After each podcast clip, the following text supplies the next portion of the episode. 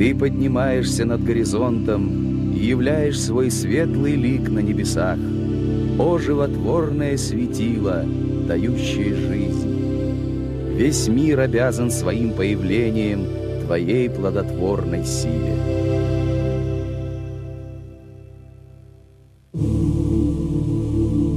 Он посягнул на святая святых Египта, на богов, которым египтяне поклонялись две тысячи лет, и объявил, что отныне и навсегда единственным истинным богом для них будет Атон, бог солнца.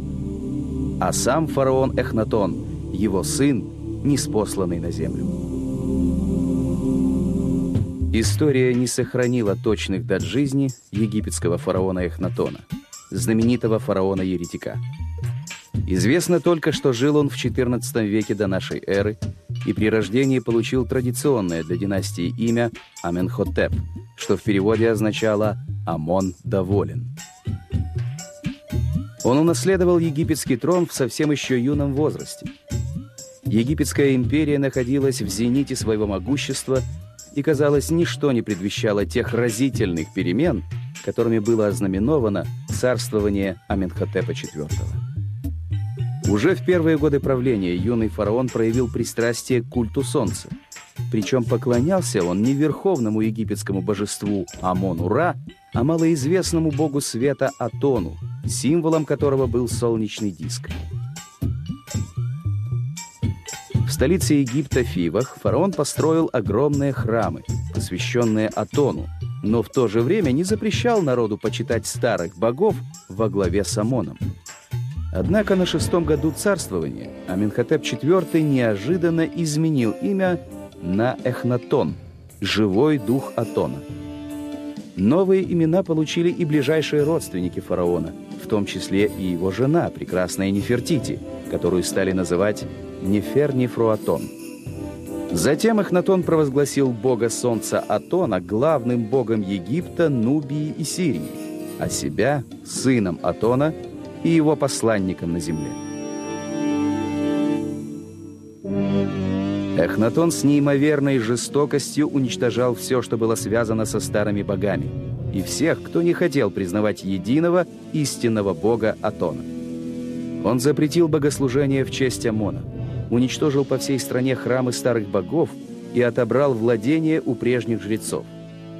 Жреческие школы были закрыты, учителя объявлены лжецами, и даже имена старых богов безжалостно стерли со стен общественных зданий.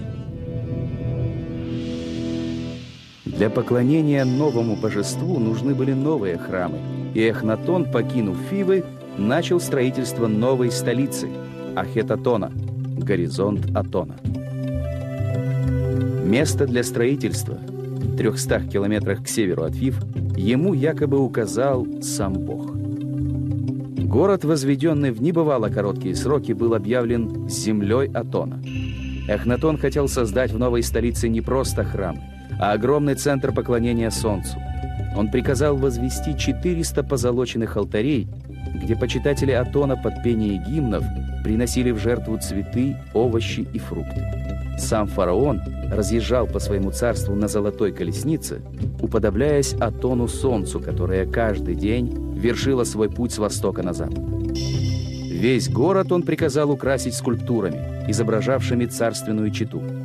На многочисленных стеллах, на стенных росписях Ахитотонского дворца всюду можно было увидеть Эхнатона и Нефертити, их нежное отношение с дочерьми. Увлеченный строительством новой столицы и украшением ее улиц своими изображениями, Эхнатон почти не уделял внимания внешней политике. Влияние Египта на Ближнем Востоке и в Нубии ослабевало. Сирия и Палестина, ранее подчинявшиеся Египту, заявили о своем суверенитете. Давние соперники египтян, хетты, захватывали территории, принадлежавшие Египетской империи страна постепенно теряла свой политический престиж и экономическое могущество. Жрецы отверженного бога Амона, занимавшие прежде высшие административные должности, были отстранены от власти, а заменить их было неким.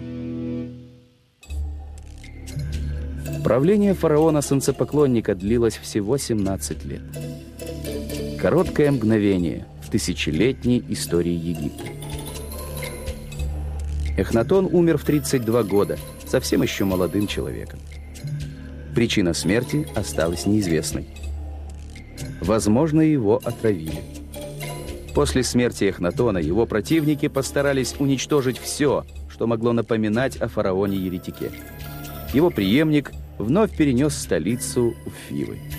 Величественный Ахетатон был заброшен, а затем и вовсе стерт с лица земли.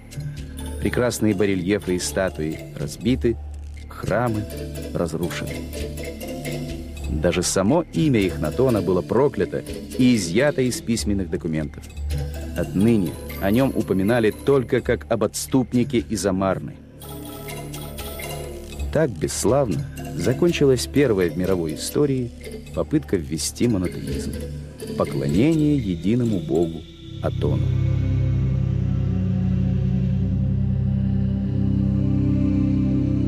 Каждое око глядит на тебя, о горний Атон, но постиг и познал тебя в целом свете один Эхнатон.